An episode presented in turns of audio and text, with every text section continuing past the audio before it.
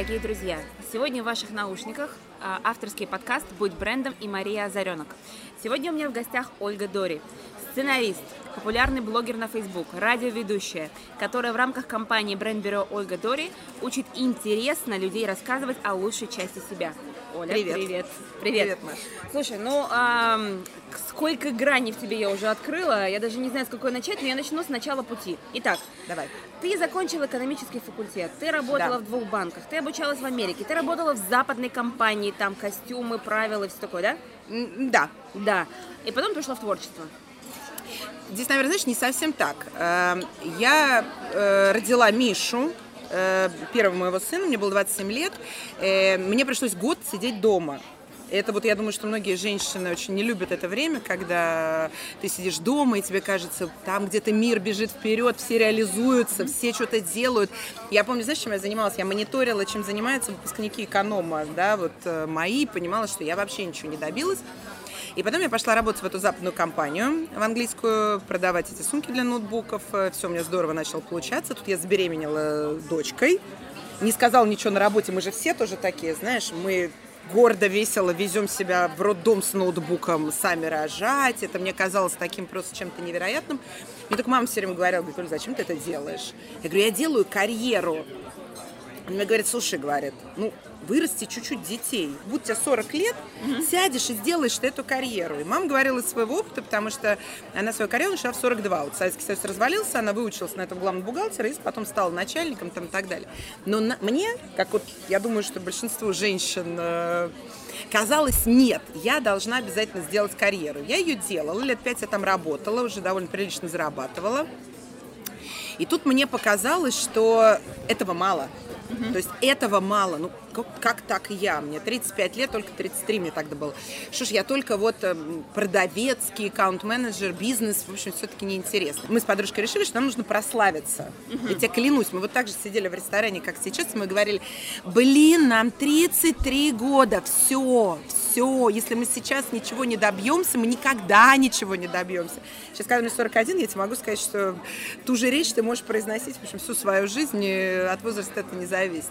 И мы пошли, выучились на двухмесячных курсах на сценаристок. Первое, что мы заявку с ней написали, ее сразу купили на канале. Сразу. То есть мы ничего не писали в стол, никуда не ходили, не носили. То есть нам сказали, напишите про таджичку в Москве. Да. Мы посидели, там моя литературная школа помогла, там немножко адаптировали сюжет э, русской литературы про Беллу и просто написали. Все, нам через две недели ответили, пишите сериал.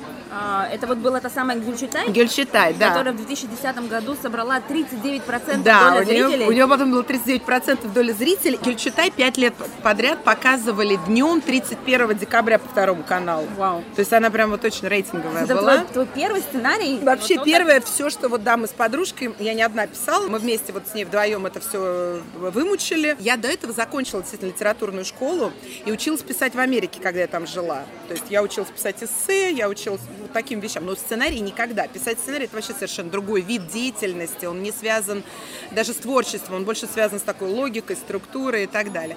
Если тебе говорят, напиши сценарий, это примерно как тебе говорят, напиши инструкцию для танка, понимаешь? Я помню, я сижу, а в Москве тогда спустился смог, если кто-то помнит, в девятом или десятом году, я не помню, да. И я взяла двух детей, эвакуировалась э, в Турцию. Дети маленькие, интернета нет. И я там вот сижу и думаю, так, ну, наверное, Гюльчатай идет за водой. Гюльчатай идет за водой. Так, смотрю, люди кофе пьют. Наверное, Гюльчатай пьет. Ну, Гюльчатай пьет. То есть вот я писала так. Естественно, нас там раз 20 хотели уволить, потому что писали мы ужасно. Но потом мы дописали, дописали, сняли. И потом, когда я уже в это во все попала, я поняла, что я не хочу. Во-первых, сценаристка, оказывается, не ведет к славе никакой. И это тоже было такое, знаешь, открытие. Оказывается, это все не путь к славе. Ты, оказывается, сидишь в Старбаксе и тупо пишешь, понимаешь? Это вообще в этом ничего не делает. Ты сидишь просто хоть в тренировочных штанах, ты не ходишь, не блистаешь, как я люблю в красивой одежде и все такое. Вот. И я пошла опять в бизнес, и в бизнесе я тогда больше продвинулась. Тогда меня выучили на переговорщицу, я стала больше зарабатывать, у меня все там была и машина, и мне опять стало скучно. И я решила, что я хочу быть продюсером. Я выучилась в Московской школе кино. Я даже как исполнительный продюсер э, помогала снимать кино авторское. То есть я все про знаю про съемки, про актеров, и про кастинг, и тоже про что угодно. Но это тоже было довольно скучновато для меня. Во-первых, э, ну такой бизнес очень сложный. Кино был бизнес, потому что я же все равно про бизнес. Да. И когда я попадаю во что-то плохо структурированное с точки зрения бизнеса, а кино российское это очень мало про бизнес, это про какой-то, в общем, хаос в моем представлении. Тогда было вот год четыре назад вообще был какой-то хаос. То есть мы как-то пришли на съемки, и там, например, не выяснили, что э, в помещении слабая проводка, и не привезли генераторы, три часа актеры сидели. И я поняла, что мне там тоже не очень место, и продолжала работать в западной компании. И параллельно вот у меня началась депрессия, про которую я все время пишу, и всем все время очень интересно. Ты, если говоришь про искренность, меня все время спрашиваешь, как раз почему-то про это, говорят, как вы можете про это искренне писать, э, про то, что мне было плохо, и как я лечилась, и как я выбиралась. И потом она закончилась, и закончился мой брак, и житье в Троицке, и закончился одновременно работа в западной компании, потому что они закрыли здесь свой офис. И это было ровно два года назад весной. И с того момента я решила, что все нужно поменять в жизни. Ну, то есть я пошла на пару собеседований, сходила, поняла, что, ну, можно, конечно, опять в этом бизнесе хороший менеджер по продажам и так далее, и это все продолжать, но это меня никуда не приведет. Вот мне 40 лет, мне это никуда не приведет. То есть я никогда не стану э, можно я скажу, кем я хочу стать? Давай. Никогда не стану Мартой Стюарт, понимаешь? То есть мне реально хотелось быть Мартой Стюарт всегда. Только красивый такой, знаешь, А кто молодой. такая- кто такая Марта- Марта Стюарт, это слушателей? самая известная в Америке женщина, которая ведет шоу, журналы у нее. Она ведет э, передачи про стиль, вкус жизни. То есть она готовит, сервирует, она рассказывает. Ты не знаешь, да? кто Марта Нет, я, я знаю про Уинфри. Она в своем роде как Опра Уинфри, только Опра Уинфри говорит про отношения, а Марта Стюарт говорит, как правильно с фарфора есть, одеваться, церемонии и так далее. Она известна тем, что она сидела в тюрьме. У нее она за какой-то подлог сидела в тюрьме, но она в Америке это, это именно рицательная Марта Стюарт. То есть Вау, вот ты сейчас параллель провожу. То есть ты же пишешь и про отношения, и про сервировку. Я могу, да, я пишу и про отношения, про то какое-то сочетание Марты Стюарт, да, и Опры Уинфри. Это то, что мне хотелось бы, да. И два года назад я не знала, что мне делать. Полгода я ничего не делала. У меня такой есть известный пост на Фейсбуке «Как тонуть, если вы не знаете, что делать». Я писала о том, что если вы не знаете, что делать, вы должны тонуть. То есть, в принципе, как бы отдаться тому, что вы ничего не делаете. И вообще, это моя философия. Перестаньте подталкивать жизнь вот в том периоде, в котором вы находитесь. Потому что, если, например, вы сидите дома с детьми, ну, нет у вас возможности идти работать, да, но перестаньте нервничать по этому поводу как-то. Займитесь детьми, и в этом тоже будет что-то интересное, скорее всего. Каждый этап своей жизни не надо подталкивать быстрее, чем он проходит самостоятельно. Если вы были замужем, потом развелись, значит, вам нужно было и быть замужем, и развестись, да, и если вы нам хотели сидеть с детьми дома, вам нужно было сидеть. Там, через 10 лет, вот мне тогда казалось, что я там сижу с детьми и депрессирую. Нет, я сейчас это лучшим временем в своей жизни, правда. В ретроспективе все кажется иным. Вот, и э, вернемся к тому, что я тонула, тонула, тонула я полгода, до ноября, полтора года назад, когда я встретилась со своим начальником Риазом, он такой у меня индус, который закончил Гарвард, абсолютно про бизнес, про деньги, про все такое. А у меня кличка была Оля Маржа. То есть я только могла извлекать прибыль. То есть я все, что не касалось извлечения прибыли, мне вообще не было интересно. Как с этим письмо связано, Да, вот.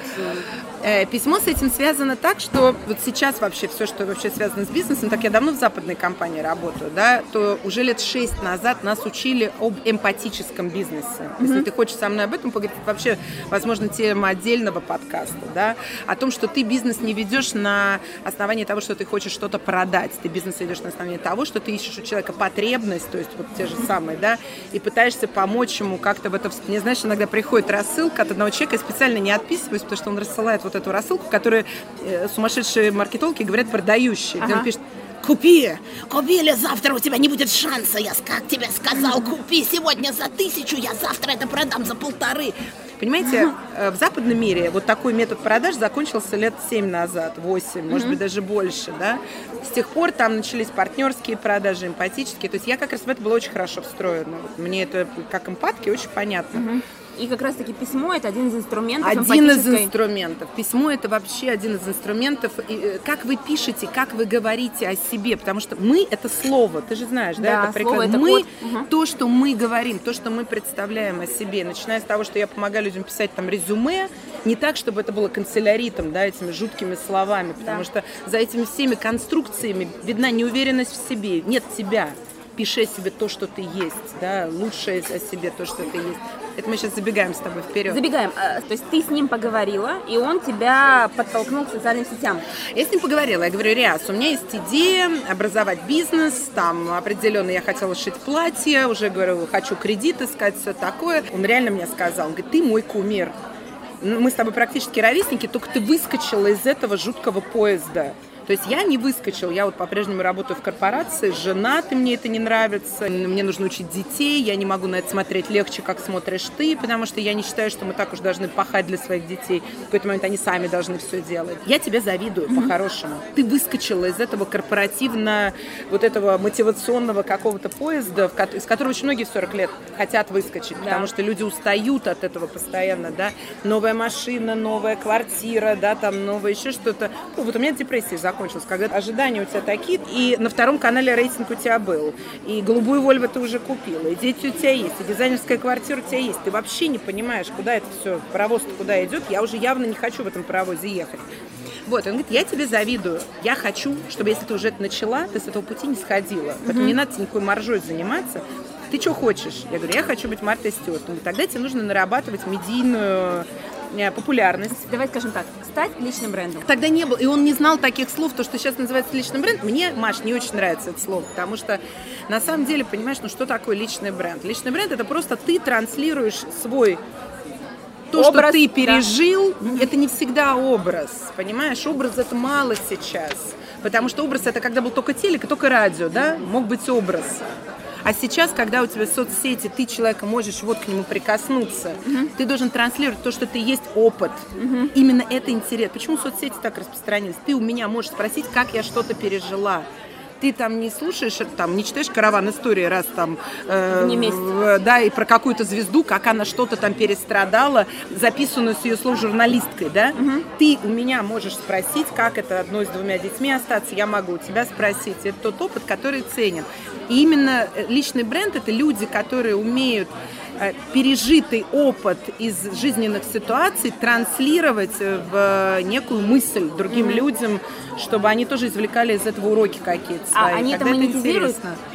Люди. Да, монетизируют Ну, они. смотря из чего они это монетизируют. Потому что если мы говорим о западном опыте, то там все бизнесмены этим занимаются. Они монетизируют это на обычной работе тем, что просто люди эмпатически к ним больше привязаны, понимаешь? То есть Да. вот если мы с тобой говорим там о книжке, которую тебе дала София Маруса, да, это Нести Гелл, это моя прям кумир была, например, сейчас обанкротилась у нее компания, и тем не менее, понимаешь, когда ты покупаешь одежду у женщины, которая тебе честно рассказывает, как создан ее бренд, как ее философия рождалась, там, не просто вот она пришла откуда-то вся в платье, нет, она была тут, там, там у нее была депрессия, тут она страдала, там она обанкротилась, там еще что-то. Это просто создает гораздо более глубокую связь у тебя с тем, что, ну, как Икея, знаешь, там личный бренд. С э, тем продуктом, который она предлагает, Конечно, и я иду и покупаю.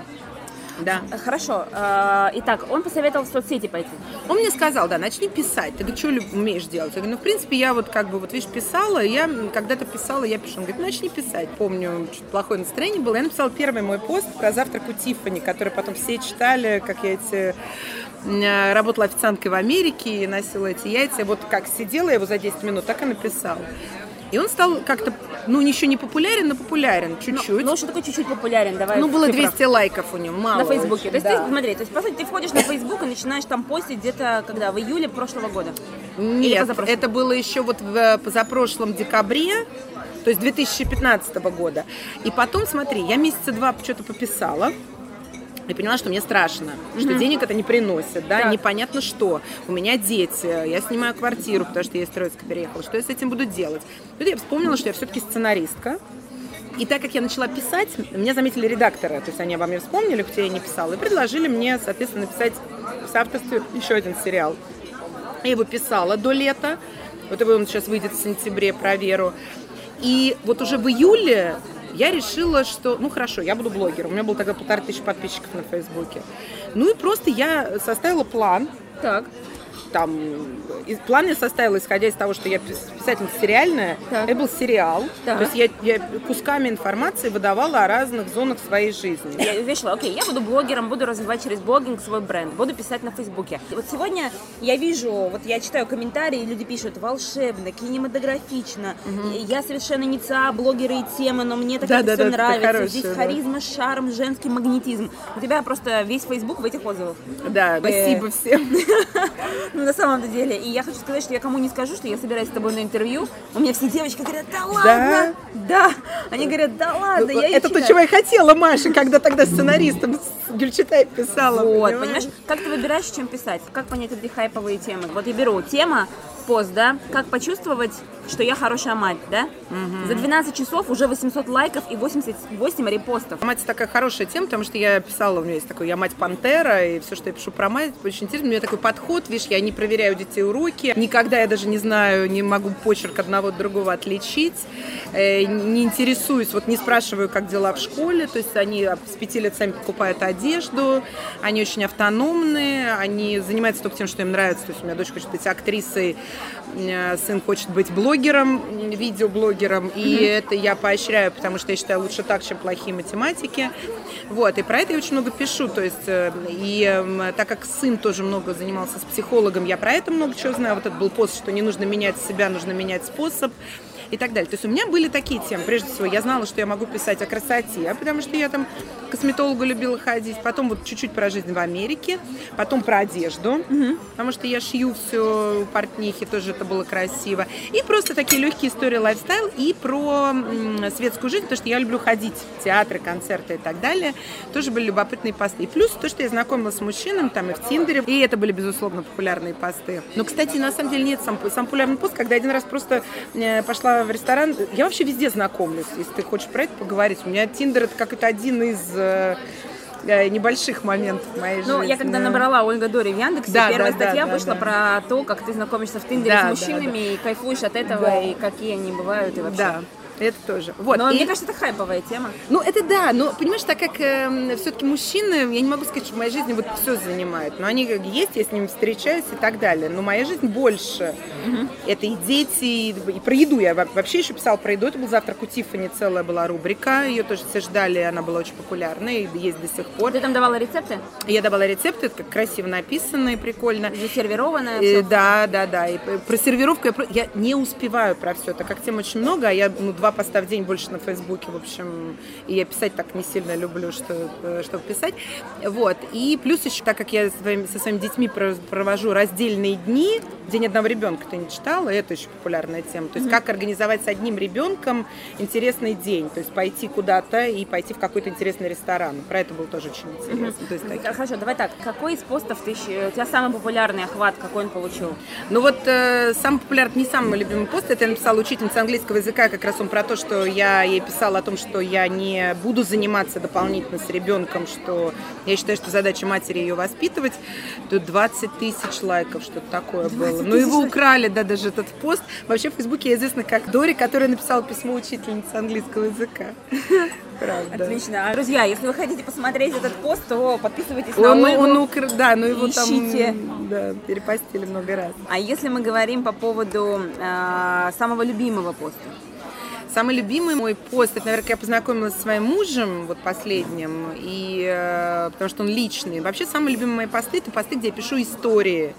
Вот именно истории своей жизни, именно то, что со мной что-то случалось, и что, какие выводы я из этого сделала. И А тебе не- мой самый любимый жанр. Да, вот про сторителлинг сейчас мы поговорим, но вообще в принципе вот про эту откровенность. Тебе не страшно так вот открывать свою жизнь вообще? У меня есть темы, которые являются табуированными, я их никогда не открываю. Тоже, когда я с людьми занимаюсь, да, о том, что они хотят писать, это первое, что должно определиться, в какой дозировке и что ты пишешь, кто ты что ты хочешь транслировать, понимаешь? То есть, если я хочу транслировать там Марту Стюарт, Джеки Кеннеди, да, это правда, то, соответственно, я и пишу ровно с той долей откровенности, с которой они могли себе позволить. А Джеки Кеннеди могла себе позволить очень большой уровень откровенности, надо Откуда сказать. Ну, когда она за Анасиса вышла замуж. Про нее было очень достаточно много известно. Она была вполне себе королева, ну, таких э, не желтых, но сплетен. И Поэтому это... эм, она большая такая моя героиня, надо сказать тоже. Так, хорошо. А, давай про сторителлинг. Ты вообще, в принципе, обучаешь людей? Да. э, Чему? Я учу их э, то, что сейчас принципе признали трендом десятилетия, что сейчас вся реклама и рассказы о себе, и вообще информация, которая будет подаваться, трендом основным будет сторителлинг. То есть это когда не ты императивно, поучательно говоришь, слушай, делай так, вот там у психолога там Перлза написано, вот гештальт там и так далее и тому подобное. Это люди уже не считывают, это неинтересно. Люди хотят считать чей-то переработанный опыт, эмоции, которые переработались в опыт, опыт, который переродился назовем это мудрость, да? То есть это то, что изначально были истории, басни, рассказы, былины. Послушай, я тебе расскажу, помнишь, как ты в детстве, бабушка, расскажи мне, она тебе Да, рассказывала да, да. какую-то историю, в ней была скрыта какая-то мудрость, и ты эм, из э, вот этой там истории, в которой есть какие-то архетипы, да, или какие-то довольно привычные сюжеты, да, из которых вышел, ты понимал значительно больше, чем, ну, из простых Напрямую, да, инструкций. если просто сказать в Ну, лоб. конечно, вот эти вот времена, когда были эти 10 способов как, это, это, это все пустота, за этим нет ничего опыта, которые, люди, которые это пережили. Понимаешь, почему тебе мне интересно читать, ну, если так, как э, э, эксперт я тебе скажу, потому что за этим ты видишь человека, который это пережил, сейчас он выглядит так, и тебе кажется, что если это было со мной, я это пережила, и смотри, в какого хорошего человека я превратилась, значит, и ты сможешь, понимаешь, и в, и этом значительно больше доверия. Это и в бизнесе работает. Да, вот смотри, получается, что действительно я узнала о тебе а, через лайк моей подруги, когда я читала историю про то, как ты жила в Троицке, из Троицка переехала в Москву, вот как жизнь изменилась, и старая квартира, да, вот этот развод, вот эта ситуация. И да, так как я была в похожей ситуации в тот момент, я ощутила этот отклик. Мне захотелось узнать еще, что будет дальше. Конечно. Понимаешь? И Я это увидела- сторителлинг, так что-то, что будет дальше, Да, конечно. да, да, это, это, это сериал. Крючок. Крючок. Крючок. это сериал, да, то, что ты говоришь, посмотри на меня, вот я тебе это немного показала, это, что будет дальше. Э, в этой связи вот большинство из того, что я читаю сейчас, конечно, про сторителлинг, то, что люди пишут, вообще как к нему не относится, да, сторителлинг это, в принципе, даже не писательское искусство, это больше к сценариям. Сторителлинг это практически басня. Это когда ты скачешь даже не от тех событий, которые у тебя происходили, а от той, опять же, прости, высокопарной мудрости, которую ты хочешь в этом передать. Понимаешь? То есть ты сначала идешь от того, что я хочу сказать. В этом настолько нет пустоты, это настолько глубокое занятие. Что такое личный бренд? Это когда ты понимаешь, что у тебя происходило что-то настолько интересное и необычное в жизни, что ты это пережил, что это другим людям станет неким, понимаешь? Поэтому они, бренды не создаются из пустоты. Сто процентов. Они, они ложатся только на то, где есть пустоты у других людей, что интересно другим людям, понимаешь? да. Если мы вернемся там к Камаруза, понимаешь, что интересно, что э, Кори- там, в школе училась плохо, э, с каждой работы выгоняли, а хотелось быть большим бизнесменом. Понимаешь, видишь, как ты к этому сразу эмоционально начинаешь э, подходить. Почему вот современные бренды, когда люди пишут, э, я переехал на Бали, у меня тут тысяча подкастов, и я такой довольный, ну, я не знаю, у кого это вызывает какое-то тепло, у меня нет, например. Это ты сейчас про инфобизнесмена? Я тебе про инфобизнесмена. Подтролливаешь, ты да? Да, да, да. Ага. Слушай, да, кстати, вот я смотрела один из твоих последних постов, да, про историю, которая в 40 лет жизнь только начинается, да? Как ее зовут? Эм, женщина, которая пошла своей Э, мечтой, имея ничего. Кэтрин, Кэтрин, да. Не имея ничего, да? да. Но вот я вижу, действительно такая история по вовлеченности аудитории, да? За три дня собирает 3 целых, ты, короче, больше трех тысяч лайков, Ну да. 551 репост.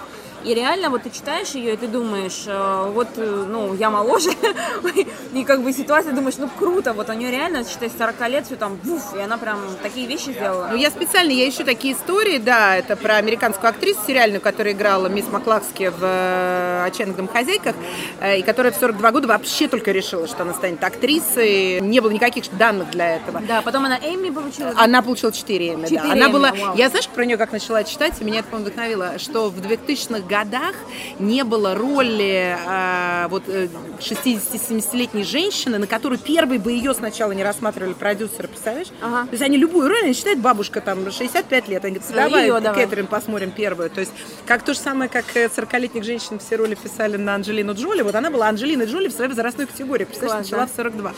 Хорошая аналогия такая. Такие истории я тоже пишу иногда, они не из моего опыта, но я специально ищу... Вот то же самое, я люблю пионерку. Ты не знаешь пионерку? Нет. Вот история личного бренда в Америке. Мы с тобой можем отдельную историю поговорить. Вообще, если интересен личный брендинг, это самый невероятный пример личного брендинга, как женщина, которая жила в большом городе, работала в маркетинговой компании, вышла замуж за э, ковбоя, уехала на ферму, абсолютную на ферму, родила четверых детей и начала вести блог и стала одной из самых богатых тоже женщин в Америке. Она такой блог вела про еду, про лошадей, про детей, про этого своего ковбоя. Она стала The Pioneer Woman. Она очень известная. Вау, Да. я, я найду ссылки и поставлю в подкаст. Ты знаешь, мне вообще непонятно, почему мы... Знаешь, такое слово бенчмарк. Мы Есть, же все в да, английской benchmark, компании конечно, работали, да? Да, Э, э, Давайте мы объясним, что такое бенчмарк, да? Бенчмарк это э, когда у вас есть ну, вот, образец да, лучший в том, чем вы хотите стать. И меня удивляет на самом деле, что вот люди, когда они даже там этим личным, как-то нелюбимым мной словом брендингом, у них никогда нет этого бенчмарка, вот именно западного, хотя этих бенчмарков очень много. На самом деле. Знаешь, что у меня такая всегда мысль? Почему люди садятся на существующий тренд? Да, то есть вот то же самое, это инфобизнес или те же самые вот эти напишите 10 способов, давайте аудитории какие-то знания непонятные, да, не хочет аудитория никаких знаний, не хотят интересного Они хотят да. сторителлинг. Посмотрите, то, э, что было в Америке даже там, или там, в Европе там, 2-3 года назад, тот тренд, на него нужно садиться. А там Но- все только про личность, про интерес, про живость, понимаешь, про нефотошопленные фотки, про эм, живые видео. Я Всё это недавно знаешь. общалась с Павлом Багрянцем, серебряная кнопка Ютуба, э, и он как раз рассказывал, что свой канал он застартапил с момента, когда он э, изучил э, в Америке, нашел аналогичный канал, создал канал современного мужчины, и на русских реалиях это сделал. То есть как это, как идти через бенчмарк, если созвучные темы, это кайфовая тема для роста, да. Слушай, хорошо, а что такое сторителлинг для бизнеса? Я тебя оборвала, мне кажется, у меня много предпринимателей среди аудитории, это будет Ну, я там 12 лет работала в западной компании. В западной компании очень редко тебе просто говорят, знаешь, как тоже опять что вот императивно, как это по-русски сказать, назидательно.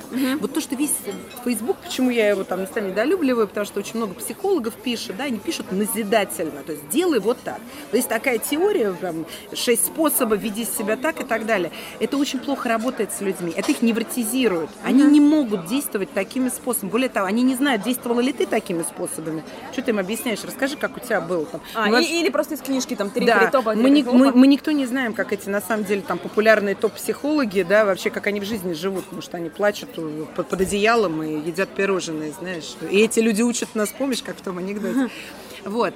И так вот, в западном бизнесе, понимаешь, тебе редко говорят, просто ругают или просто объясняют, что ты сделал не так. Обычно говорят из своего опыта. Говорят, вот, не знаю, там, пять лет назад я работал в такой-то компании. Дело было так, у меня случилась такая-то... Знаешь, у меня такая есть история, я ее всем рассказываю, когда мне люди жалуются на что-то, что они не могут изменить, что мне кажется очень очевидным. И э, я однажды жаловалась вот своему начальнику Риазу. Я была кей-аккаунт-менеджером и работала э, с дистрибутором. То есть чем моя работа была? Я дистрибутору продавала свой товар, и дистрибутор дальше его по. И я ему жалуюсь, что значит дистрибутор требует очень большой маркетинговый бюджет. Тебе понятно, да, Да, это о чем я понятно, говорю? да-да-да. То есть ничего при этом не делает, в розницу наш товар не ставит, и все такое. И мне Риас так слушает, слушает, и говорит, Оль говорит, вот хорошо, что ты нравишься мне, ну потому что вот сейчас я должен тебя уволить.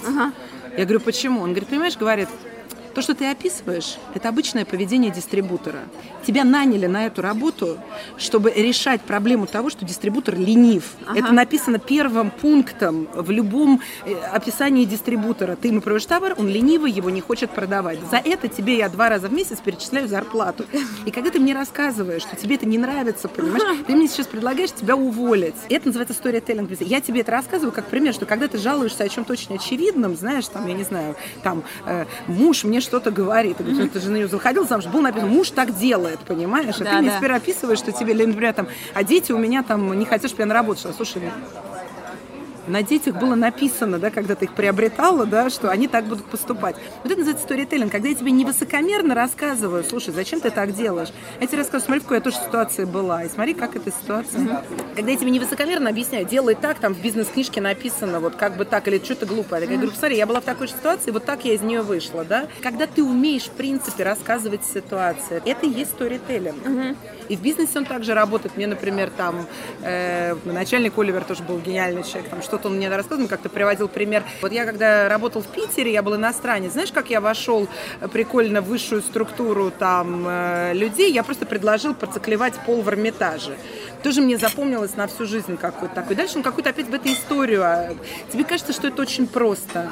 Тебе кажется, что, слушай, он просто тебе рассказал какой-то бизнес-прикол. Да. Во-первых, вы все это забываете. Вот если вы циклично не занимаетесь тем, что вы все, что у вас вот происходило, да, не просто описываете как пунктами в резюме, а вспоминаете, как как в какой точке вы приняли решение, как вы это прокрутили, как вы тут поняли, что вам сказали, какой вывод вы из этого сделали, что там дальше с Рязом в той истории, например, было. Он мне что сказал, Ольга, в следующий раз ты мне должна сказать, я попробовала дистрибьютора тремя способами такими, ни один не сработал тогда ты мне можешь сказать. Да, да, да. да? Подскажи, что меня, делать дальше. Подскажи, да. что делать дальше. Он меня этому научил. Из этого мы выходим вот такие истории.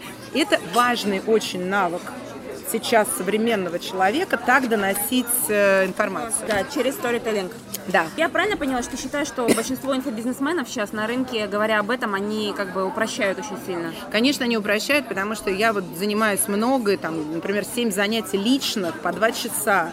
Ты и то не можешь вытащить из человека, что на самом деле он хочет, может сказать, где его зона, вот как ты говоришь, искренности, где его зона проработки опыта, понимаешь, для действительно многих людей в какой-то момент это становится таким принятием, что, понимаешь, может быть, мне и нечего сказать. Это, это не печальный опыт, понимаешь, это значит просто там, ну, как бы внутри не до конца было обдумано, да, не до конца было пережито, надо посидеть, подумать.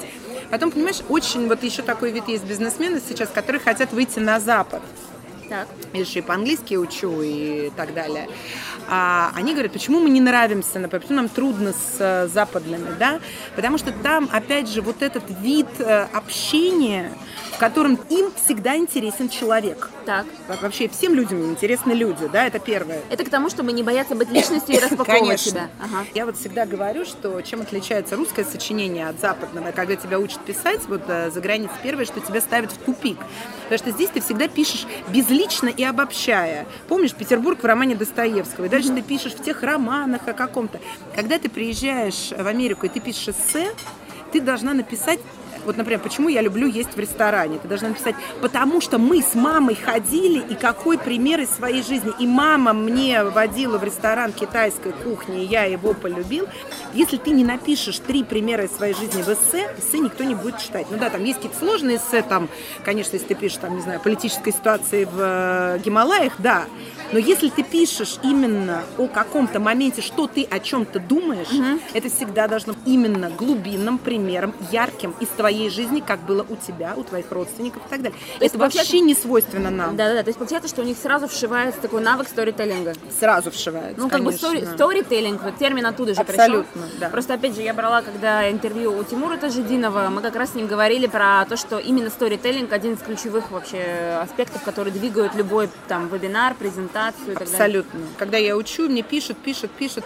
И все ты читаешь так уныло. И вдруг там, не знаю, девушка пишет, что у меня было две там старших сестры, и мы с ними одежду делили. Все, с этого момента становится интересно. интересно. Угу. Все, вот ровно с этого момента. Дальше ты понимаешь, что это целый мир младшей сестры, как она сформировалась. Из этого можно роман написать, понимаешь? Все, угу. с этой точки у тебя пошла жизнь, понимаешь? Про инфобизнес, что я тебе хочу сказать? Когда тебе дают какие-то общие темы, я же их вижу, да, там, или вопросы учат аудитории задавать, или там, как я там э, в бизнесе у меня что-то не получилось, да, вот обязательно этот пост, где у меня было плохо или хорошо. Они у всех одинаковые.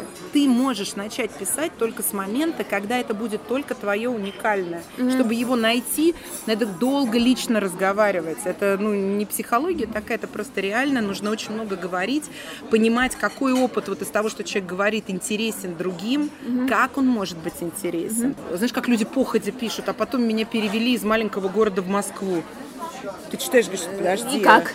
И как? Да-да-да, где история? Где история? Ну, как-то там что-то, потом оказывается, что это еще два романа, да, понимаешь? Да, да. Тут ты меня тоже спрашиваешь, о чем интересно писать. Сначала, конечно, ты берешь поверхностные темы, потом нащупать вот эту глубину, это очень сложно. Это... Именно поэтому ты только лично работаешь? Только лично, потому что, опять же, понимаешь, это невероятно личная поддержка должна быть. Что меня э, раздражает, я и с психологом тоже не понимаю, как это по скайпу происходит. Тебя должны видеть, должны видеть твою реакцию. Ты знаешь, сколько раз ты что-то говоришь человеку, напиши, у него слезы на глазах глаза наворачиваются. Понимаешь? То есть, с одной стороны, ты не знаешь, нужно ли туда идти. Да это нужно посмотреть. Мне надо тебя за ручку вот так взять и как-то немножко тебя посмотреть. Я не могу тебя бросить в этот момент. Это просто ну, вообще неинтересная история. Знаешь, у меня вот самая лучшая, с кем я занималась девушка, она вообще поняла, что она не хочет писать. Мы с ней написали отличный текст э, в Фейсбуке, как найти работу. Она нашла работу за неделю. Вот просто написали хороший пост э, о поиске работы. Сейчас это очень модно.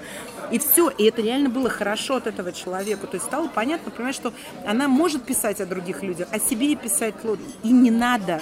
Угу. Зачем? Угу. Тебе же этот, понимаешь, то, что говорят личный бренд. Ты же не будешь с ним сидеть дома и э, писать. Э, тебя все равно захотят увидеть. Да, да, Если да. ты вообще потом не можешь это перенести в да. разговор, да. это следующая тема, да, о том, что люди там постят фотошопленные фото, не показываются на видео и так далее. Или просто не встречаются лично. Да. Понимаешь? Почему?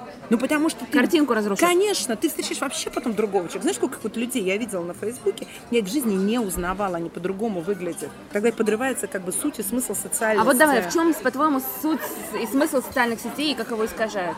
Э, суть и смысл социальных сетей, что ты здесь и сейчас, и ты в прямом доступе, что я могу написать, ты можешь ответить. в этом плане вот эти все то блогеры, которые там, вы мне не пишите, я с вами не коммуницирую и так далее и тому подобное. Но это тоже какая-то, конечно, аудитория, знаешь, пассивно-агрессивных там людей, которым нужно, чтобы их посылали куда подальше бесконечно. Но вообще это не про это. Вообще это про то, что ты у меня можешь спросить, я тебе как-то могу ответить, я есть, Mm-hmm. Вот как тебе говорят, ты пойдешь со мной встретиться, я есть. Ты скажешь, что я действительно существую, это то, что я пишу, это я есть, понимаешь? И тогда ты можешь проводить хоть лекции. Почему все на Хакамаду ходят? Почему это личный бренд? Потому что все, что есть, вот оно в руках перед тобой, понимаешь, это не, не фотошоплено, не придумано, не искажено там э, пленкой, фильтрами. Мне тоже говорят, почему ты не купишь там фильтр на камеру, там не купишь программу, которая обрабатывает. Ну смешно, мне 41 год, зачем мне придуриваться, что я какая-то другая женщина, или просто мне кажется, нелепо. Даже. То есть ты за настоящий. Абсолютно. То есть вообще блог стал развиваться, когда я начала эти прямые эфиры вот эти знаменитые прямые эфиры, где сижу на кровати в халате, шелковом. Э, это было действительно, я потом кого-то встречала, популярность началась, меня узнали, я с кем-то вот так же разговаривала в кафе, ко мне подошла женщина, говорит, это вы сейчас прямой эфир делаете? То есть, а говорит, почему вы не в халате? Она меня узнала, и потом меня начали узнавать еще как несколько раз на улице. Вот. И, и мне потом говорили, что это ощущение того, что ты рядом, что ты действительно существуешь, это и есть эффект социальных. Это мы говорим о тех э, людях, которые все-таки вот не, не в шоу-бизнесе, да, в шоу-бизнесе им там, там просто, другая да, история, да. То есть, когда мы говорим, что человек сам, сам себе блогер и сам себя продвигает и как-то наращивает свою аудиторию. Не тогда, когда это звезда, которая уже Конечно, есть аудитория. у которой пиар-менеджер, да. у которой там еще кто-то, еще кто-то. Нет, это не оно. Слушай, а почему ты прямые эфиры в халате? Это моя такая большая тема, я могу себе позволить. Это вообще моя философия, что многие мне, как ты можешь себе позволить там вот так жить, там, как ты можешь себе позволить не выходить замуж, как ты можешь себе позволить не проверять эти уроки. Я могу себе позволить, мне кажется, халат красивый, я считаю, что в нем красиво я смотрюсь. Я могу себе позволить 41 год сидеть на халате. И я хочу, чтобы другие женщины тоже позволяли себе так красиво дома одеваться. Все. Ну, ты как ролевая модель выступаешь. Я хочу быть ролевой моделью. Меня в постах, в комментариях меня спрашивают, это, как я могу разрешить так себе жить. И как? Ну, ты просто можешь решить, что жизнь одна, и она закончится, и тебе только сейчас столько лет, сколько есть, и ты должна прожить и ровно настолько, насколько тебе хочется. А где здесь грань между прилично или неприлично? Вот, вот, вот ты говоришь, у меня есть внутренний определенный стандарт, mm-hmm. мы с тобой говорили, да? То есть, например, на шоу, мы сейчас про радио еще поговорим, я о чем-то могу говорить, о чем-то мне интересно, о чем-то неинтересно, что-то вообще не мое. Как ты вот эту вот границу определяешь? Что ты себе позволяешь, что нет? Ну, подожди, все-таки я прям скажем, довольно такой, все-таки университет закончила, и муж мой был ученым. У меня был определенный уровень всегда и жизни, и разговоров, там, э, не знаю, даже там с ним, ну, невозможно было ерунде какой-то говорить, там, э, общем, половину тем из тех, которые обсуждают в Фейсбуке, да, там о том, как люди выглядят, например, и как люди обсуждают, как выглядят другие люди, для меня табу. Простите, может быть, я слишком сноб, но люди не должны замечать, как э, одеваются или выглядят, или лишний вес, или вообще какие-то вещи у других людей. Mm-hmm. Это меня научили в Америке. Может быть, ты это запишешь, что э, есть такое слово staring, да, staring. оно в русском пялится. языке пялится, оно в русском языке переводится как в Википедии смотреть, а в английском языке это staring, это э, рассматривается как агрессивное поведение. И если ты задерживаешь свой взгляд больше двух минут на другом человеке. Я один раз ехала э, с работы с Манхэттена и заснула в метро, ехала себя в Бруклин э, в метро. И просыпаюсь, и, знаешь, такой затуманенный взгляд на афроамериканской паре напротив себя задержала. Опять отрубилась. Я вышла на свою станцию, они вышли за мной и начали на меня кричать, что я на них пялилась, staring. У меня, как всегда, инстинкт самосохранения сработал, я просто начала им отвечать по-русски, я поняла, что я сейчас признаю, что я знаю английский, то я вступлю в какой-то диалог. И они меня отстали. И когда я пришла, я жаловала своему бойфренду, что значит так, он говорит, они правильно сделали.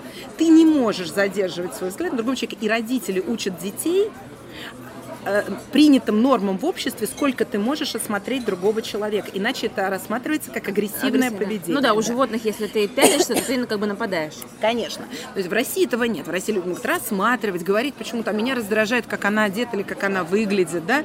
Мне это кажется даже не тема, которую можно обсуждать. Вот если ты меня спрашиваешь, у меня есть такой внутренний компас, частично созданный вот этим моим довольно политичным таким опытом из жизни в Америке, работы на Западе и так далее. Я никогда не оскорбляю людей, а, не обсуждаю таких мещанских каких-то тем. То есть у меня банились все люди, которые там обсуждали жену Цукерберга или еще что-то. Для меня это невозможно вообще представить. Я не пишу матом, что еще и не делают. Просто мои внутренние компасы. Мне кажется, что так правильно. Угу. Не более того. То есть мой вкус. Окей. Okay.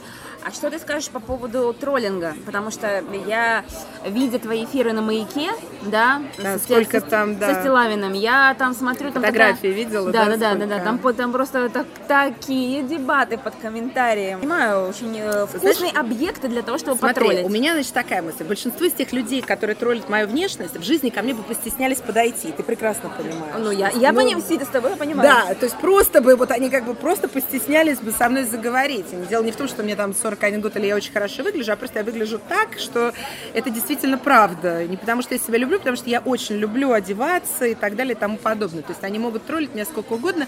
В этом месте у меня срабатывают э, мысли о объективности. Ну, я же понимаю, что это не так все, что они пишут. Это все смешно, поэтому я не думаю об этом. Э, то, что люди троллят, ну, они, наверное, находят свободное время зачем-то это делать. Я никогда не троллю. Я всегда мерю людей по себе. Угу. У меня несколько есть видов э, вещей, которые пишу людям. Красавица, поздравляю с днем рождения, как здорово готовишь, там, я не знаю, там, Маша, как хорошо выглядишь. Я смотрела твой подкаст, какой он замечательный. Но я не могу себе представить, что я что-то пишу такое. Соответственно, я думаю, что эти люди мне тоже как-то не очень интересны. В Фейсбуке я сразу баню. Я не вступаю вообще ни в какие дебаты. У меня забаненных, не знаю, тысячи человек, я даже не разбираюсь разбираюсь с этим. Ах, прикольно. То тебя это не задевает? То есть ты просто осознаешь это и тебе Первое было? время меня это задевало, потому что я, опять же, в своей внешности все равно, как, ну, я сильная, как любая женщина неуверенная. Все-таки понятно, что там, ну, по меркам, особенно российского общества, 41 год. То есть я недавно слышала, как мне молодой человек сказал, что вообще пора бы уже подумать там о высшем, о пенсии и так далее. Но это их, да, люди же, во-первых, понимаешь, люди тебе отдают свои тревоги. Да. Понимаешь, люди тебе отдают свои тревоги. То есть если, например, мне женщина пишет в комментариях, не по возрасту одеваетесь в шорты, она же мне отдает свои тревоги, она же, ну, она же объективно видит, что с моими ногами можно, да, шорты носить. Да. Это как бы... У нее такая тревога. Ей кажется, что надо в длинных платьях. Пожалуйста, я же не хожу к ней в блок и не обсуждаю, зачем она это носит. Ну, вопрос вкус. Окей, okay. как справляться новичку, который выходит на свет, начинает писать, и к нему приходят и говорят гав-гав? Что бы ты э, рекомендовала? Я, у меня есть такой пост, ты знаешь, не думала, что скажу тебе про христианское отношение к этим людям, но у меня был такой пост, он тоже был популярным, когда я была в депрессии, у меня был период, когда у меня было очень много агрессии, которая не могла найти место. Я ходила по супермаркету, был такой супермаркет, где постоянно пищала сумка.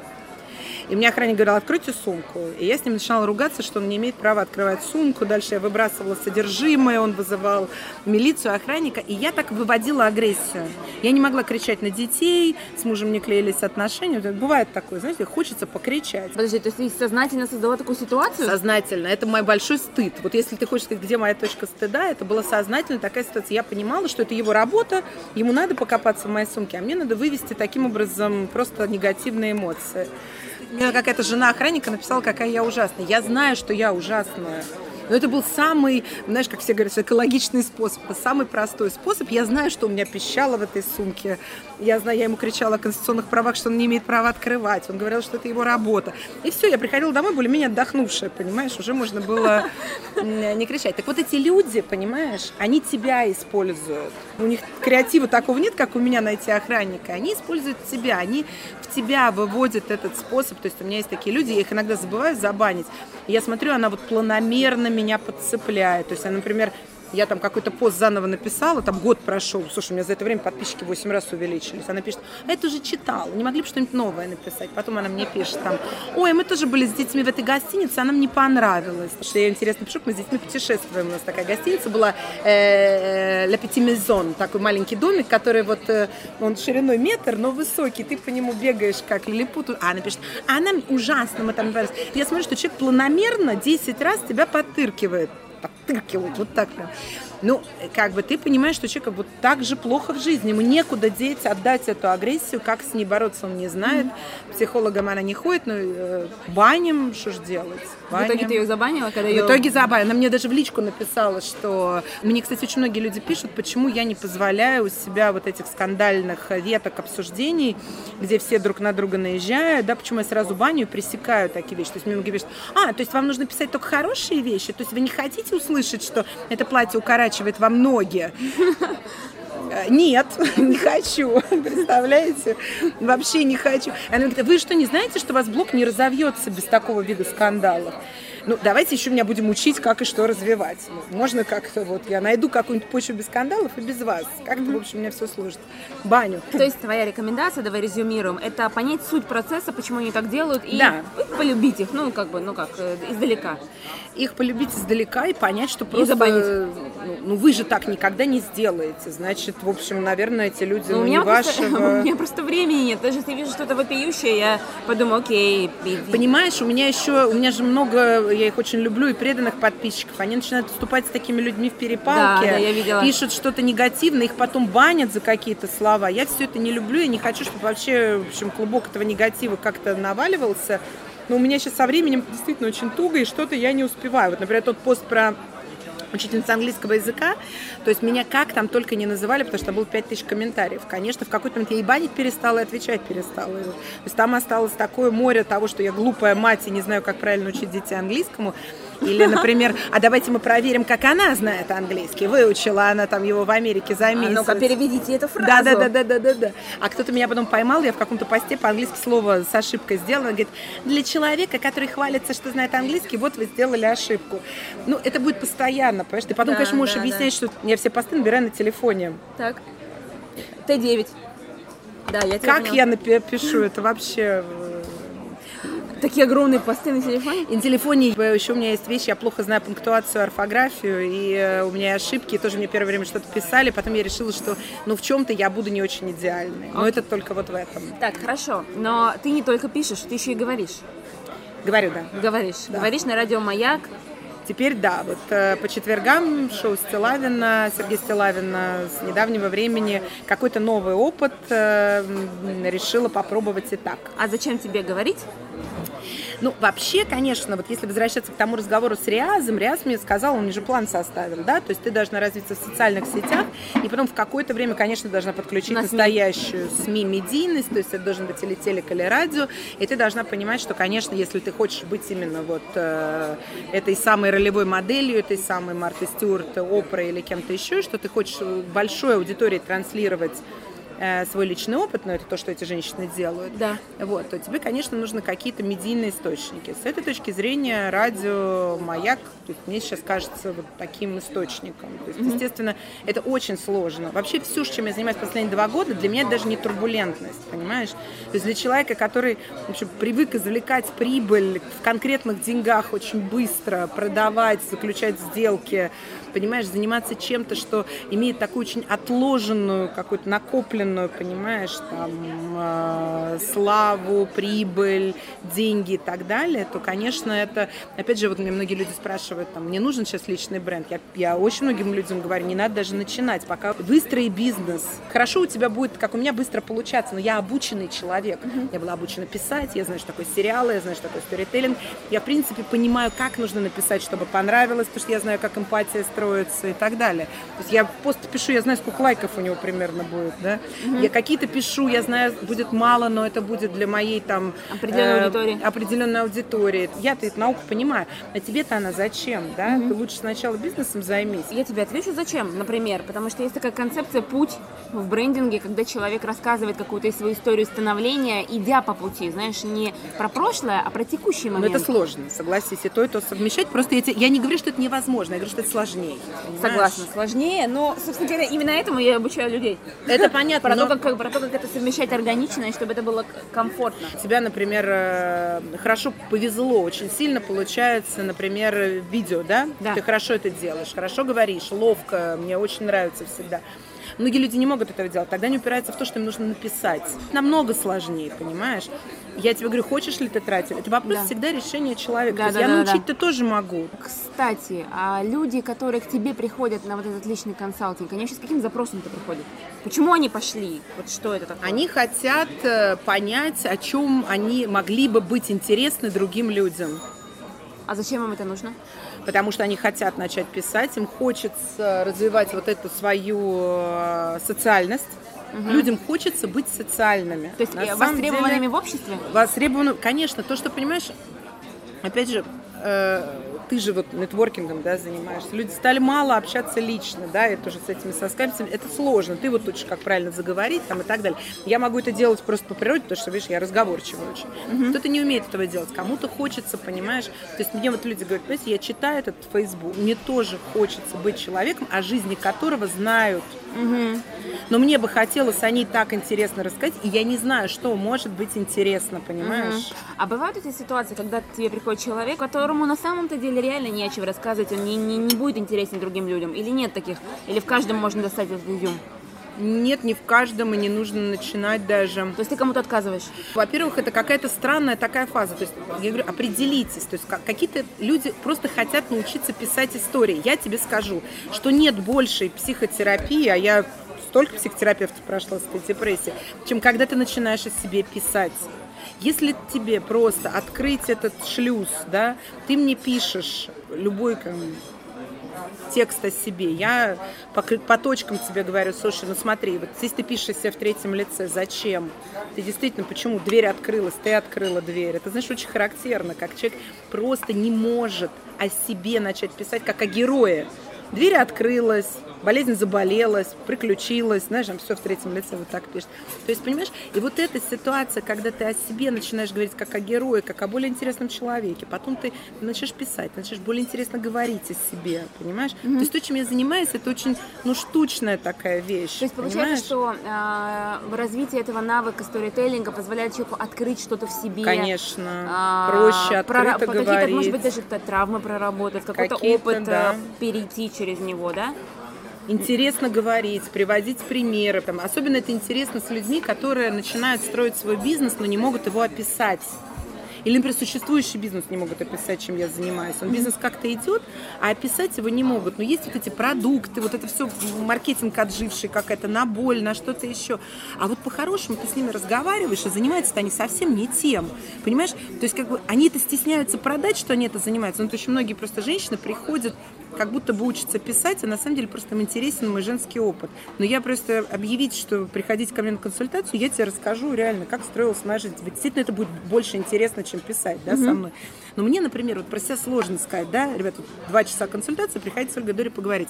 Поэтому я решаю, что это называется письмо про себя это пока изменить не могу. Но когда я вижу это в других людях, когда, понимаешь, на самом деле, не знаю, там, э, женщина там учит э, другую женщину быть женственной, и это действительно просто только она делает, больше там никакие там ведические курсы этого не делают. А она почему-то это объясняет какой-то там, не знаю, консультацией Таро или как, ну, привычными вот этими, да, знаешь, да, маркетинговыми да, какими-то есть, вещами. Да, смотри, правильно ли я понимаю? Человек запихивает какой-то понятный другим людям шаблон, форму, да. чтобы было понятно. А Конечно. потом, когда ты приходишь, оно гораздо распаковывается мощнее. Конечно. А знаешь, это всегда такая проблема. Вот если вот эта вот ценность этого предложения настоящего, mm-hmm. кайфовое, как его максимально точно передать во внешний мир? Но, понимаешь, задача стоит в том, что мы никогда ничего не знаем. Знаешь, на Голливуде есть такая надпись «Никто ничего не знает». Угу. И это от этого нужно базово отталкиваться, что никто ничего не знает. И я ничего не знаю. Я не знаю, сможешь ли ты продать то, что ты делаешь лучше всего. Угу. Но то, что ты должна попытаться это сделать, иначе тебя это будет есть, и ты будешь свою лучшую способность запаковывать дальше какими-то запаковщиками э, в эти маркетинговые предложения, э, размещать на этих э, своих эм, э, лендинг лендингах и это как-то продавать, mm-hmm. и тебя это все равно рано или поздно разочарует. Это правда. Может быть, не будет аудио. Я не знаю. Меня, например, вот если там мне женщина какая-то рассказывает, что она чем-то занимается, она говорит, мы это занимаемся там э, э, духовными практиками, медитацией. Я читаю все на английском в основном, да, я тебе скажу, что это основной сейчас тренд, что лечится действительно только избыток эмоций, только медитациями, да, mm-hmm. и не надо это никак по-другому называть. Нет, я учу тебя, как правильно промедитировать. Все, конец истории. Никак mm-hmm. это больше не называется. Ни психологическая консультация, ни закрытие гештальт, ничего. Если ты умеешь это делать хорошо. Я не знаю, может быть, для там, российской аудитории это будет слишком революционно, mm-hmm. но ты должна попробовать. Ага, то есть, грубо говоря, сказать честно, что ты конечно, делаешь, так как ты делаешь, конечно. не пытаясь держаться за какие-то общепринятые вещи, чтобы конечно, привлечь больше аудитории. Конечно. Слушай, ну это круто. Это, знаешь, но некоторые тебе возразят, маркетологи, они скажут, слушайте, этот запрос собирает слишком мало запросов. Ты же прекрасно знаешь в бизнесе, что 80% времени времени ты должна заниматься инкрементал.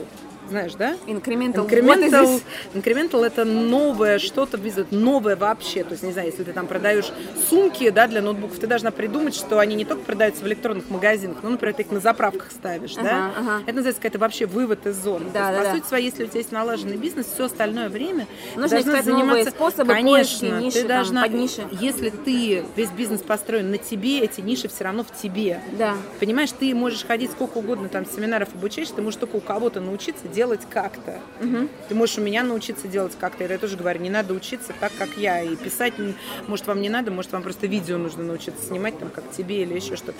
Но понять в себе, что ты это делаешь хорошо, и придумать, как это потом запаковывается. То есть, смотри, давай резюмируем. Мне просто близка эта тема. Угу. То есть мы идем от себя. Просто когда я занимаюсь личными брендами, я как раз очень людей учу идти от себя. От себя. Да. И вот ты как раз у нас в этом плане, получается, сходится мнение, что идя от себя, ты уже думаешь о том, как это упаковать и тра-та-та-та-та-та. Да. Ага, так. Вот, например, я про себя много раз думала, что самое лучшее, что я умею делать, это в разговоре принять позицию доброй мамы. Не каждый психолог это умеет делать. Я знаю, что со мной люди общаются, потому что я очень добрый принимающий человек. Я могу пару дней с тобой играть доброго принимающего человека, ты реально к себе начнешь лучше относиться. Я не делаю это как психолог предвзят или там я не использую никаких методик. Нет, я просто реально вот отношусь к тебе как практически к своему ребенку. Многие люди за мной потом ходили, но я не могу тебе сказать, слушай, давай завтра запакетируем это как продукт. Оля, мама в аренду? Ну, смешно, да? Ну, я могла бы этим заниматься, понимаешь, это то, что действительно я делаю лучше всего. Может быть, и я бы продавала, может, у меня много желающих было, мы вообще не знаем, да? Ну, так, может быть, у тебя и консалтинг так хорошо идет именно потому, что люди не попадают в это пространство в твое? Ну да, но мне и... приходится его называть, как, как будто я называю брендом или пишу, да? да Хотя да, в большинстве да, да. случаев э, люди идут совершенно за другим. Да, да, да, вот я как раз это имела в виду. С чего все начинается вообще в обучении? Чему ты учишь в основном? Я учу в основном тому, как в сценарном искусстве, в сценаристике создается герой. И так как мы уже имеем героя человека, да, то нам нужно просто взять то в тебе, что есть, и сделать это движками тебя как героя. То есть, понимаешь, как ты придумываешь героя э, в сценарий, да, ты придумываешь там человека, у которого есть положительные, отрицательные качества, да, плюсы и минусы. Э, ты имеешь человека, у которого есть уязвимости, у которого есть слабости, у которого есть маска, которую он носит и так далее и тому подобное.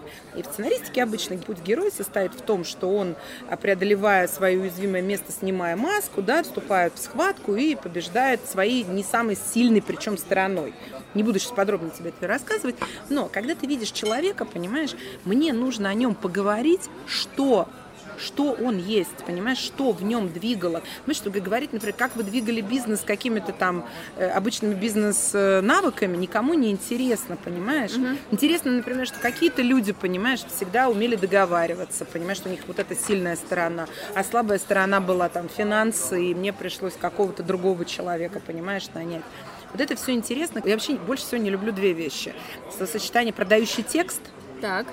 Потому что, ребят, ну серьезно, то есть вы думаете, что люди настолько, что вы что-то о чем-то написали, мы не поняли, что вы продаете, да, то есть вы так завуалированно написали, то есть сколько бы я ни писала, я вот не могу понять, что я напишу, что я продаю трусы, а читается, как будто я, понимаешь, виллу в Ницце за бесплатно сдаю и не верю, понимаешь? не верю, всегда видно, что ты продаешь. Задача стоит в том, что у кого-то просто есть потребность, они это хорошо читают, и, и какой-то ненавязчивый найден э, нарратив угу. слова, да, то есть просто приятный разговор. А, иногда этого нет, иногда просто какая-то прикольная подача. Но текст я не, я не верю в это слово. Нет, подожди, но при этом, допустим, я делаю пост, и после ну. этого поста идут продажи. Что это? Ты просто хорошо предлагаешь услугу. Но там нет магии никакой. Вот но той это не магии. Просто я не верю в то, что тебе люди, многие это магически говорят. Я учу продающие тексты какие-то. Ну, смотри, есть такая формула там э, call to action в конце action. Как бы вот я предполагаю, что люди, которые говорят про продающие тексты, они говорят про наводнение поста текста фишками. Даже не так. Они говорят, что можно как-то так описать продажу, что она не продажей выглядит. А, вот ты... это. А. Понимаешь, что это какая-то такая просто вот наука, что ты не знаю, там написала историю, как я ездила за семью морями, понимаешь, а в результате продала два мешка кукурузы, понимаешь, вот тут у меня и пошли. Я в это, в общем, не очень сильно верю, потому что либо это создается годами, угу. да, что ты знаешь, что ты пошла за семь морей и продавала кукурузу, но не с бухты барахта не делается. Вот. И вторая вещь, это вот тоже вот эти посты «Сними трусы», где люди постоянно пишут о том, что у них вот тут они что-то какое-то сделали плохое, и как вот теперь они на людях это все преображают. То есть ты в «Сними трусы» ты не веришь? Нет, я не верю, потому что это какие-то единоразовые акции. Понимаешь, если у тебя есть какая-то уязвимость, у тебя должна быть серия постов, масса всего написанного о том, как ты с этим боролась. Ты не можешь это преодолеть в одном моменте. Это все неинтересно. Вот именно в этом весь сторителлинг, что у тебя есть какой-то скелет в шкафу, маска, которую ты с детства носишь, чтобы от чего-то защищаться. И интересное самое, это то, как, почему все-таки тебе удалось добиться успеха, обладая этими слабыми, как ты даже не понимал до конца слабыми чертами, как они играли. Это интересно, это создает объем. Э, вот ты прочитаешь Амаруза, да, как у нее была это и неспособность нанимать людей, а ей нужно было нанимать людей, неспособность масштабировать, не было куража масштабировать бизнес, а надо было его масштабировать. Он масштабировался моментом, она потеряла драйв с того, что она сидела в маленькой комнатке, там вывешивала эти платья, э, секонд-хендом занималась и отпаривала вручную, понимаешь? И это интересно, потому что в этом есть история конфликт преодоления, понимаешь? Mm-hmm. А когда это просто, ой, слушайте, я вчера там, не знаю, накричала, вот я такая никакая, я не, я не понимаю, зачем это делать. То есть работа с брендом – это медленная работа с вот этими, понимаешь, сдерживателями, противовесами внутри тебя. Здесь я пошла от своей сильной стороны, здесь от своей слабой. Здесь я так преодолевала, здесь так. Так создается интересный ну, персонаж. Ну хорошо. Типа возражу, встав на позицию тех, кто пишет mm. про снятые трусы. А, но ты же сама говорила о том, что ты за настоящих социальных сетях, да? Мне кажется, да. что э, многие пишут о том, какие они классные, какие они успешные, какие они прекрасные, и когда э, они слышат о том, что, ну, можно показать свои ошибки, какую-то свою боль, но они начинают просто приоткрывать какие-то неблаговидные моменты и таким образом становятся более живыми для аудитории. Разве Становится это плохо? живой один раз. Нет, я просто тебе говорю за то, что это не может быть какими-то единоразовыми. Вот знаешь, а, а сейчас я пишу хорошо. Ой, слушайте, давно я что-то их не развлекал. Да, да, да, да, да, да, да. Что-то я давно пишу, что я все с мужиками встречаюсь. Слушай, давайте я напишу, что, что я... я не знаю, да, что меня бросили кто-то да. опять. Нет. Это должно быть все встроено в историю о тебе. Это должно быть в серии, что ты и тут так поступил, и тут так поступил, и сам так поступил. А, Оля, у тебя есть контент-план? У меня есть, конечно, контент-план, я его, безусловно, не соблюдаю, потому что я... Есть, конечно, но безусловно. Тем, э, у меня просто тем значительно больше, чем я должна написать. У меня сейчас 20 постов, которые я должна написать. Я кому-то что-то пообещала про них написать или еще что-то. И я ничего писать не успеваю, потому что меня опять же начинают спрашивать о чем-то другом написать. Я не люблю писать.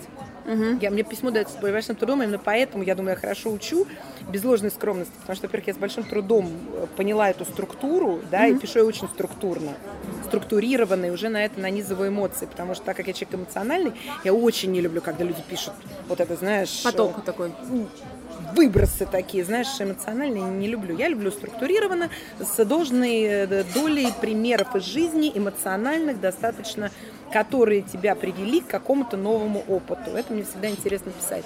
Вот, и э, есть у меня план, я их пишу. Помимо этого у меня еще контент-планы про фотографии, там, и одежду снимать и так далее. Контент-план, конечно, должен быть обязательно. Угу.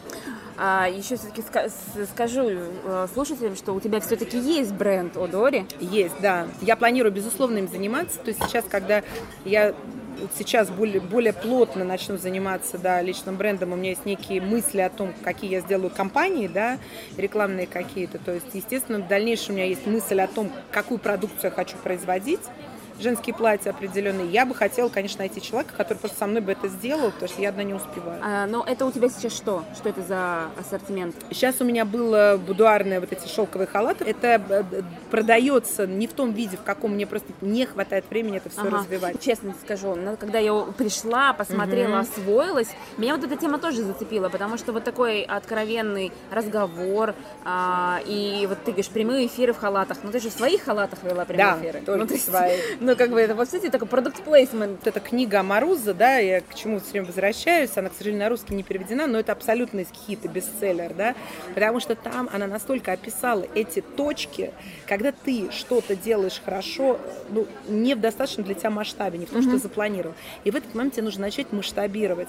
А ты никогда не нанимала персонал. То есть у меня была няня, уборщица, там, водитель был, еще кто-то, да, но у меня не было помощников, я в бизнесе всегда была одна. У нас было двое в России, у меня этого не было, да. То есть мне нужно отдать, попросить.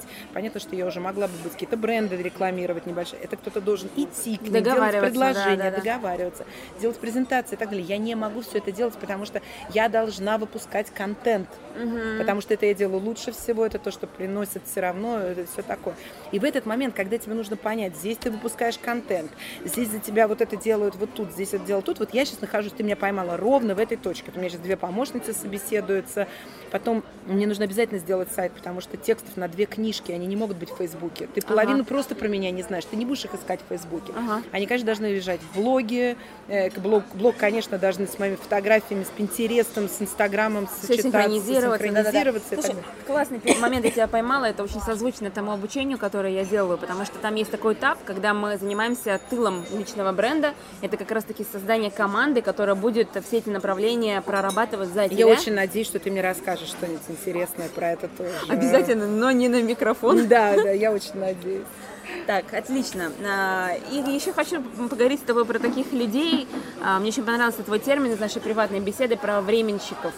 Про временщиков. Временщиков, да. да. Как я, видишь, э, в литературной школе училась, э, чеховская это временщики, да. Мне вообще очень не нравится. А расскажи, кто это? Чтобы... Временщики это, которые делают все нехорошо, вот по-быстрому, знаешь, вот это вот э, собрали вебинар на этом заднем скрипящем плане, что-то там объяснили, быстро все время сняли. Понимаешь, я не, не потому, что я думаю, что люди там как-то деньги зарабатывают нечестным путем. Я вообще абсолютно я капиталист, я считаю, прям наоборот, нужно все зарабатывать.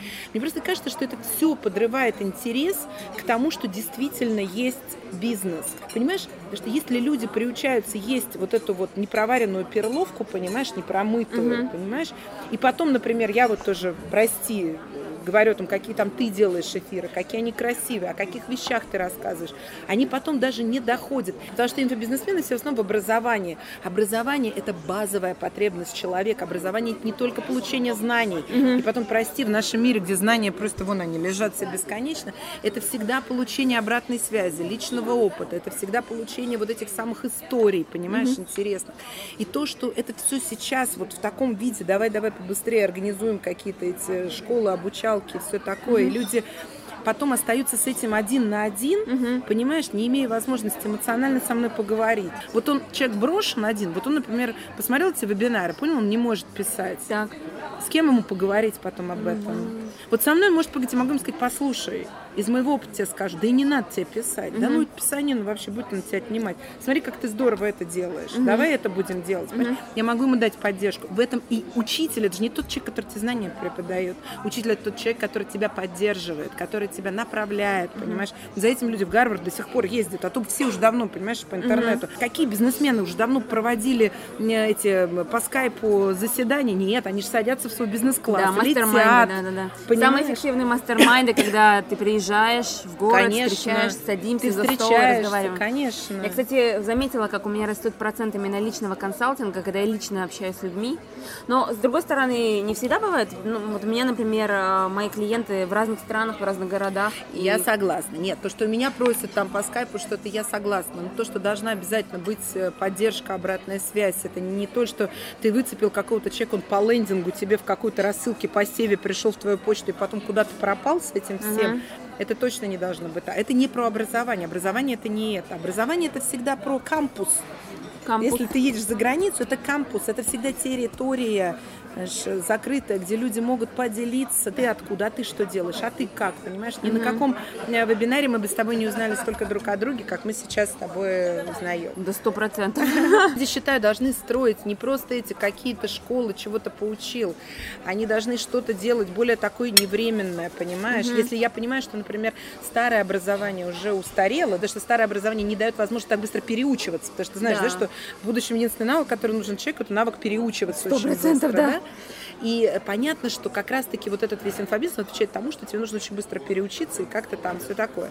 Но э, я не думаю, что это все равно должно быть в таком виде, что какие-то люди всплывают, уходят, бросают. Короче, ты за то, чтобы делать качественно, конечно. а, системно, создавать Качественно, пространство с хорошими обратной видео, связью. с обратной связью, пространство и так далее, да. Мгм, Да, круто, я тебя поддерживаю, да. Забавно, я строила карьеру в MLM. Знаешь, как MLM вызывает какой резонанс у людей, да? Да-да-да-да-да-да. А, сейчас я занимаюсь инфобизнесом, ну и MLM тоже в более пассивном режиме, но э, занимаюсь инфобизнесом, и я сталкиваюсь с тем, что многие люди, они, а, ну, у них есть стереотип про инфобизнес именно потому, что есть много некачественных вещей, и когда ты создаешь качественно и растешь планомерно и даешь большую ценность, приходится пробиваться через шум а, вот этих действительно непонятных рассылок, убойных офферов и прочих вещей, которых мало ценности.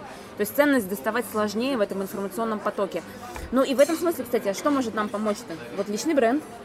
Личный бренд, конечно, это еще личный бренд. Почему хороший? Личный бренд хорош также людям. Почему вот, а, хотя здесь тоже, сейчас скажу тебе палка о двух концах, потому что когда у тебя раскрученный личный бренд, ты покупаешь что-то у человека с известным, ты же можешь ему негативную какую связь-то дать? Про него разнесется-то потом негатив, да? То есть он отвечает значительно больше для, за, за то, чтобы дать тебе хороший Да, продукт. да, да. Хотя не все. Я вот, например, у двух э, инфобизнесменов была, они очень топ-блогеры, я так и не решилась про них написать, что это был самый плохо потраченные мною деньги. Почему не решилась?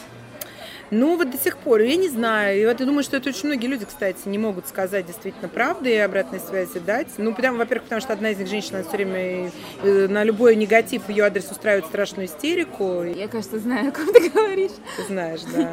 Так. Но я у нее купила вот за 35 тысяч этот э, вебинар, и это был кошмар. То есть это вот тот случай, когда на плохом фоне, плохим голосом скрипящее непонятно что. То есть я его даже не дослушала, и потом э, ни обратной связи, ничего. Ну, это- ну это просто, да. И когда ты потом лично встречаешься с человеком и понимаешь, что это она вообще не то, что она пишет, и, и ты просто в шоке находишься. И ты видишь, как люди пытаются что-то ответить, а там а каждый раз такой виск поднимает, как будто бы у нее, не знаю, там вот отняли имущество. Хорошо, ну а почему же ты купила? То есть смотри, давай давай посмотрим на с точки зрения клиента. Ну ты же потратила деньги. Да, потому что она в личный бренд много вложила, это А, правда. а, ну вот. то Это есть- правда.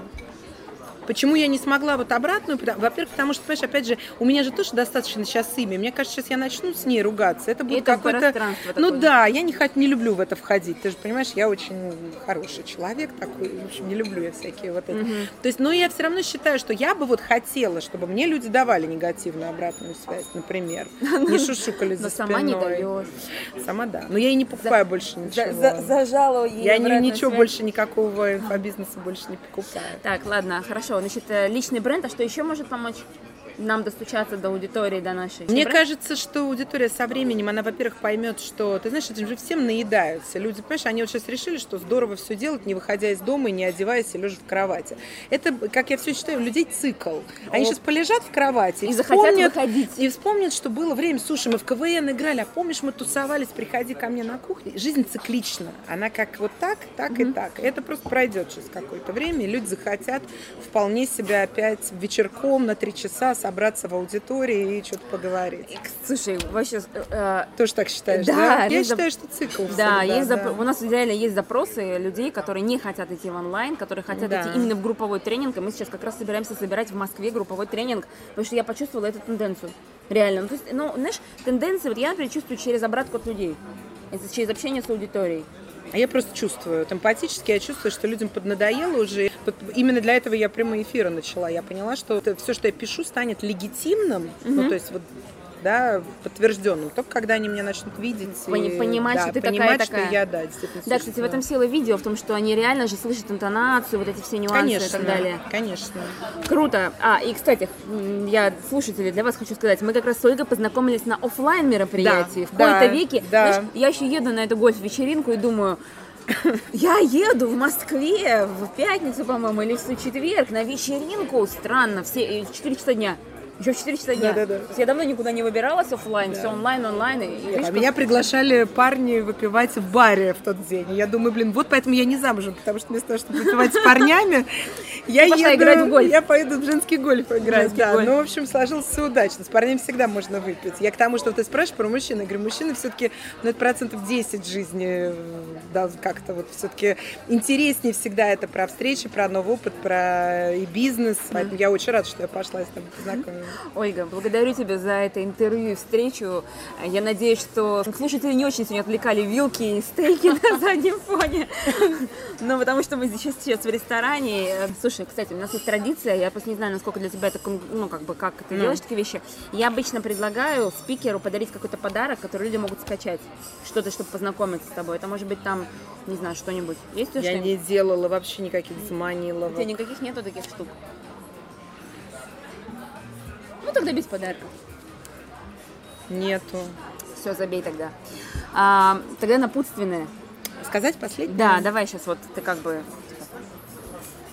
А, Я хочу сказать э, всем, что самый интересный человек э, в этой жизни – это вы. И чем больше вы в себя вкладываете, собой занимаетесь, э, занимаетесь именно тем, что вы есть на самом деле, пишете о себе, открываете лучшие стороны, вспоминаете о своем опыте, его описываете, говорите о нем другим людям и знакомитесь лично с новыми людьми, ездите в новые страны, ходите в новые рестораны, тем более ваша жизнь становится наполненной здесь и сейчас, интересной, и, э, собственно, это и есть вы личность, ваш личный бренд, и никто за вас его больше не придумает. Живите очень интересно, ходите, встречайтесь, э, попадайте в разные ситуации, тогда вам будет о чем писать, будет о чем рассказать. В общем, выходите из своей скорлупы и получайте новый опыт. Я присоединяюсь к пожеланию Ольги. Друзья, услышимся с вами через неделю в этих же наушниках на этом же канале. Счастливо!